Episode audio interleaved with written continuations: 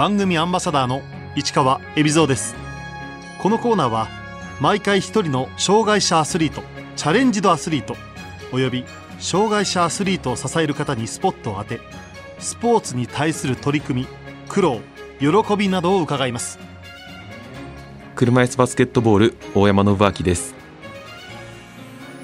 健常者の車椅子バスケットボールプレーヤー大山信明選手1993年埼玉県生まれの26歳。埼玉県立大学に入学してすぐ車椅子バスケットボールに興味を持ち入部。卒業後は看護師として働きながら競技を続け今年から強豪埼玉ライオンズに入団しました。3月の長谷川杯で2年ぶりの優勝。今年から健常者の出場が認められた5月の天皇杯でも準優勝に貢献。中心選手として活躍しています。大学に入学してすぐ大山選手は車椅子バスケットボールに出会いました。そもそも自分が車椅子バスケットボールを知らなくてあの大学のサークル紹介で、えっと、埼玉県立大学にその車椅子バスケットボールのチームがあるっていうことを知ってなんか面白そうなスポーツがあるなって思ってなんかその時ちょうど自分も新しいスポーツをやってみたいっていうのがあってそれで体験をしたのが最初のきっかけですね。高校までは柔道とか空手とか、う、全く球技とは関係ない武道をやってました。車椅子バスケットボール部というと障害者が主体というイメージがありますが実際は違いました。障害者の方もいたんですけど、まあ、全体の1割ぐらい20人ぐらいいる中の1人とか2人しかいなくてほぼほぼ健常者のだけのチームでしたね。見学した際初めて競技用の車椅子に乗った大山選手。車椅子に座ったままシュートを打つのも初めての経験でした。届かないですね。はい。もうゴール下でも全然届かなくて車椅子に乗ること自体が初めてでやっぱり足が使えないっていうのはすごい難しくて全然もうシュートリングにも当たらないっていうのが最初でしたね。そのまま入部を決めた理由は？やっぱり健常者がそうやって障害者スポーツをやるっていうこと自体がなんか自分の中には新しい考え方というか発見があってどんなスポーツなんだろうというのをもっと知りたくて入部して続けましたね車椅子に乗れば障害者と健常者が同じ土俵で戦える車椅子バスケ。健常者の方が有利ではと思いきや実際はそうでもないそうです。障害者の方はそれまでもずっとこう車椅子バスケをやってきたキャリアがあったりとかやっぱり他の障害者チームでも練習したりとかしてそれに加えて健常者の学生たちは大学1年生からその車椅子に初めて乗ってで車椅子バスケを始めたっていう人が多いのでっぱ障害を持ってる方がうまくて障害があるからという班では感じなかったですね。大学のチームの練習日とかあとは授業がない時間にお昼とか体育館でみんなで練習したりとかしてましたね。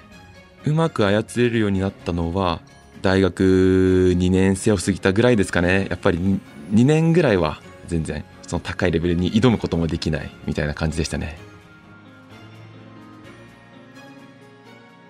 健常者だけの大学チームが障害者だけのチームと戦うとどちらが強いんでしょう？障害者チームの方が強いです。埼玉県立大学はもともとそのやっぱ埼玉ということで埼玉ライオンズは昔から強豪なのでそことよく練習試合したんですけどもう全然歯が立たないですね。コンタクトの強さとか、まあ、高さとかは健常者チームの方が部があるんですけどやっぱりスピードとかクイックネスっていうところでもう歯が立たないっていう形ですね。ある程度その大会とかでも勝てるようになったら今度はもっと上のその障害者チームに挑みたい勝ちたいっていうのがそういうモチベーションでやってましたね。大学卒業後も大山選手は健常者による車椅子バスケットボールチーム関東義塾に参加競技を続けました。関東義塾は健常者チームだけの大会に出たりとか地方でやってる障害者も健常者も混ぜたオープンな大会に出たりとかあとは関東の障害者チームのトレーニングパートナーとして練習試合をしたりとか一緒に練習したりとかする活動が主でしたね。当時大山選手のチームの中でのポジションは？関東義塾でのポジションはなんか自分は点を取りに行くというのが一番の仕事だと思ってるのとあとディフェンスでもキーにならないといけないっていうのがあって、まあ、常にこうオフェンスでもディフェンスでもコントロールするというのが自分の関東義塾での役割でした。卒業後関東義塾で2年ほどプレーした大山選手。今年から障害者が主体の強豪チーム埼玉ライオンズに移籍しました。去年の7月日本車椅子バスケットボール連盟が健常者の選手登録を認めたことも移籍を後押ししました。やっぱり大きなきっかけは健常者もその障害者チームに所属して国内の大会に出れるっていうのが大きなきっかけになりましたね。そういうルールが変わったのが。障害者スポーツが発展しているそのヨーロッパの方ではもう健常者も障害者のチームに所属してそのプロのリーグに出たりとかしてたので、まあ、そういうのがこっちにも日本にもそういう流れが出るといいねって言われててみんなそういう噂とか思いが持ってたと思います。本格的に競技に取り組むにあたり大山選手は自分専用の競技用車椅子を購入しました。大学4年生の時に1台目を自分のそのサイズに合わせて作りましたね。それまでは大学のチームの車椅子をずっと借りてやってたんですけどただ自分は引退した後も車椅子バスケを続けたいという思いがあったので自分の車椅子を作って活動をしていました。自分の車椅子は自分健常者なので、まあ、体幹も使えるのと両足あるので下の重心がフラフラしたりすることもないのでもうすごいくるくるくるくる回るような車椅子になってますね。健常者ばかりのチームから障害者が主体のチームに移って学んだことは？パスっていうのはすごい最初に難しいなと思いましたね。普段は健常者と一緒にプレーをしていたので、まあ、そんなに良くないパスでも、まあ、健常者はあの抜け取ったりとかして取ってくれるんですけどやっぱり障害の重い選手とかに対するパスはもうしっかり胸のところ取れるところに出してあげないと体勢が崩れちゃったりとかまあ、なかなか取れる範囲が狭まってしまうのでそのパスっていうところは最初の壁でしたね。障害のある選手と一緒にプレーする際相手の障害に配慮してパスを出す必要がありますが気を使いすぎてもいけないそうです。障害者チームに入ったばっかりの時は、まあ、少しこう遠慮ではないんですけど、まあ、ソフトなコンタクトをしてたら、まあ、チームメートにもっとガチガチやりなよみたいな言われて結構そのこっちが強くコンタクトをしに行ってもチームメートの方たちも結構強いのであ全然大丈夫なんだというふうに気づいて、まあ、それからはもう遠慮せずにガチガチやってますね。埼玉ライオンズは今年からライバル NO EXCUSE の指揮を執っていた中井健吾ヘッドコーチを指揮官に招聘。就任にあたり新たなスローガンを掲げました。 Strength in Numbers っていうのがまあ、直訳すると数の力っていう意味なんですけどこれがあの NBA のチャンピオンチームであるゴールデン・ステート・ウォリアーズっていうチームが掲げてたスローガンでもあって、まあ、うちのチーム埼玉ライオンズには NO EXCUSE の香西宏明さんとか宮城マックスの藤本レオさんみたいにこう日本代表のエースみたいな方たちは自分のチームにはいないんですけど数の力層の厚さで戦おうっていうことになってこの Strength in Numbers みんなで戦って勝つぞっていうスローガンを掲げましたね。自分も健常者の選手だった中井ヘッドコーチ。大山選手を埼玉ライオンズに誘ったのも中井ヘッドコーチでした。中井ヘッドコーチは自分が車椅子バスケを始めた1年目の時から自分のコーチだったんですよ。もうずっともう中井ヘッドコーチに教わっててでその関東義塾でも中井ヘッドコーチが作ったチームなんですよ。で中井ヘッドコーチが埼玉ライオンズをコーチやるって言った時に大山も一緒にやろうよとかお前が入れば埼玉ライオンズのその組み合わせとかも幅が広がったりとかまたそのチームの強さに厚みが出るから一緒にやろうよと誘われて入りましたね。今年3月に行われた長谷川杯では大山選手をはじめ新しく入った3人の健常の選手が活躍。埼玉ライオンズは2年ぶりの優勝を飾りました。勝因はおそらくやっぱりこのチームで掲げたストレングス・イン・ナンバー数の力で勝ったなっていうのはすごい感じますね。大体他のチームだとその中心メンバーがまあ一つの大会も出っ放しだったりとかするんですけどもうどの組み合わせどのユニットで出ても同じぐらいの力を出せるっていうのがあってもうどんどん選手を交代しながらフレッシュな状態で強い選手が出るっていうのがやっぱ勝ちにつながった要因かなと思います。5月に行われた天皇杯では大山選手が予選から大活躍。埼玉ライオンズは順調に勝ち進み決勝戦に進出。しかし宮城マックスは日本代表のエース藤本怜央選手や土子大輔選手。女子代表のエース藤井郁美選手を投入。この3人が立ちはだかり埼玉ライオンズは71対35で完敗を喫しました。壁は厚かったですね。はい。やはりチームの経験が少ないっていうのがあって、まあ、それがもろに出てしまった試合でしたね。宮城マックスの藤本選手は試合前車椅子バスケットは障害者の競技。障害者が健常者に負けるわけにはいかないと意気込んでいました。それは藤本レオさんの言う通りだと思います。ただその中で、まあ、自分たち健常者も障害を持っている形に挑んでいってでも結果的にその車椅子バスケットボールのレベルが国内のレベルが上がったりとか、まあ、それがこう健常者も障害者も関係なくみんなスポーツとして楽しめることにつながればいいのかなっていうのが自分は思いますね。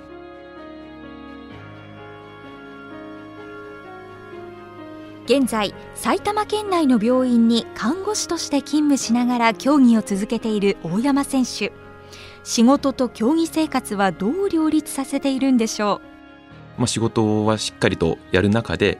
まあ、仕事が終わった後に練習ができない時も、まあ、近くのジムで筋力トレーニングを行ったりとかまあとは仕事が休みの日にチーム練習をしたりとかあとは大学で自主練をしたりとかしながら続けてますね。埼玉ライオンズの現在の練習拠点は？いくつかの体育館をその日によって使い分けているんですけど基本的にはその埼玉市の体育館とかあとは所沢の方の体育館をメインに使ってますね。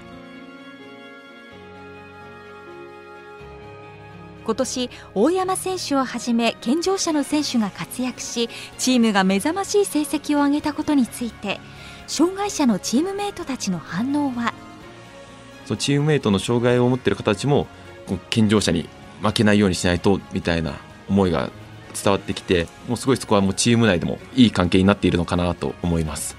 健常者が障害者スポーツの手助けをするとかそういうわけじゃなくて同じ土俵に立って同じコートで同じようにプレーをするっていうことでも車椅子に乗っちゃったらみんな対等にやり合わないといけないっていうのはやっぱり車椅子バスケットボールの、ま、独特なところだなと思いますね。今埼玉ライオンズにも代表候補になっている選手がいます。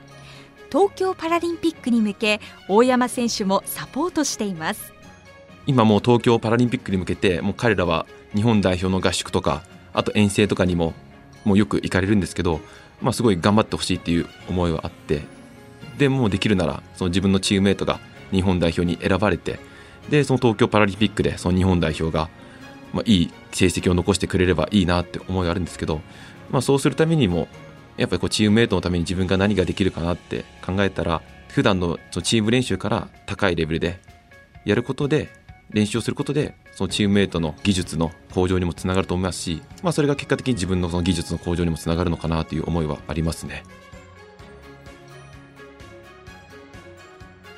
今健常者の車椅子バスケットプレーヤーは増えているんでしょうか？話を聞くと結構関西の方でも大学のチームができてきたりとかまあ、少しずつ増えている傾向にはあるみたいですね、まあ、どうしても車椅子バスケットボール障害を持っている方のスポーツなので、まあ、なかなか継続的にこう選手の数を増やすというのはすごい難しいんですけど、まあ、その中で健常者が入っていくっていうのは競技のレベルアップにもつながっていくのかなというふうには思いますね。競技振興が増えれば車椅子バスケットボールのチームが全国に増える可能性が出てきます。チームは至る所にあると思います。全国いろいろな大学にチームがありますね。自分たちが大学生の時はまあ、自分の所属していた埼玉県立大学が一応大会で自分が現役の時は3連覇していたので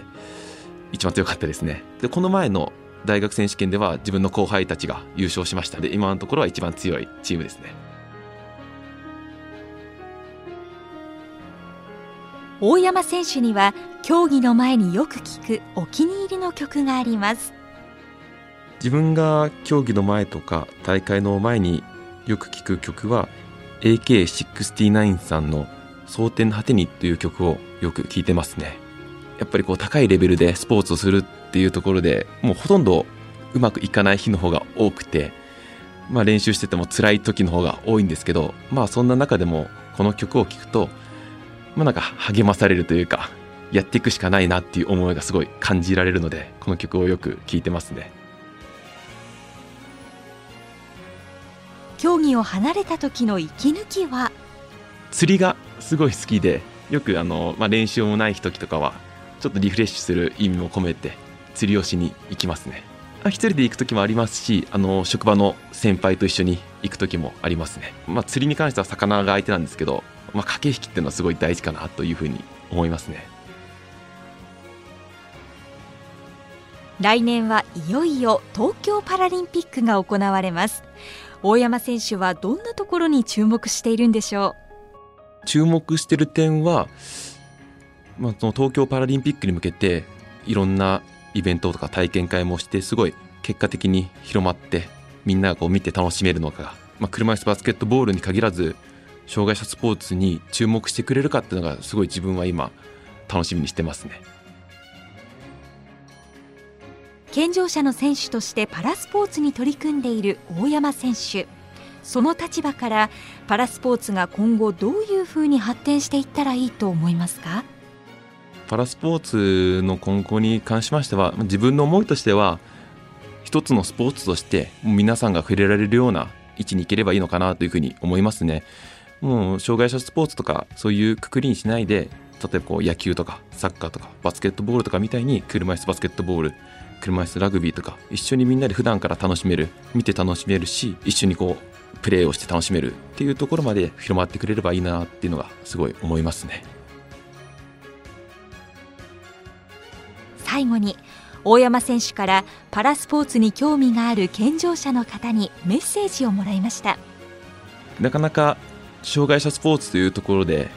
まあ、とっつきにくいところはあると思うんですけど、まあ、健常者の方も一緒に楽しめるっていうことを、まあ、自分たちのプレーとかを見て知ってもらってでも多くの健常者の方にもっと車椅子バスケットボールに触れて楽しんでいただいてで、まあ、もう見るだけの人もいいと思いますし、まあ、興味を持ったら一緒にやってもらってでそれがもう車椅子バスケ全体を盛り上げることにつながればいいかなというふうに思いますもう日本全国みんなで車椅子バスケットボールもっと広く言うパラリンピック全体を楽しめればいいのかなと思いますね。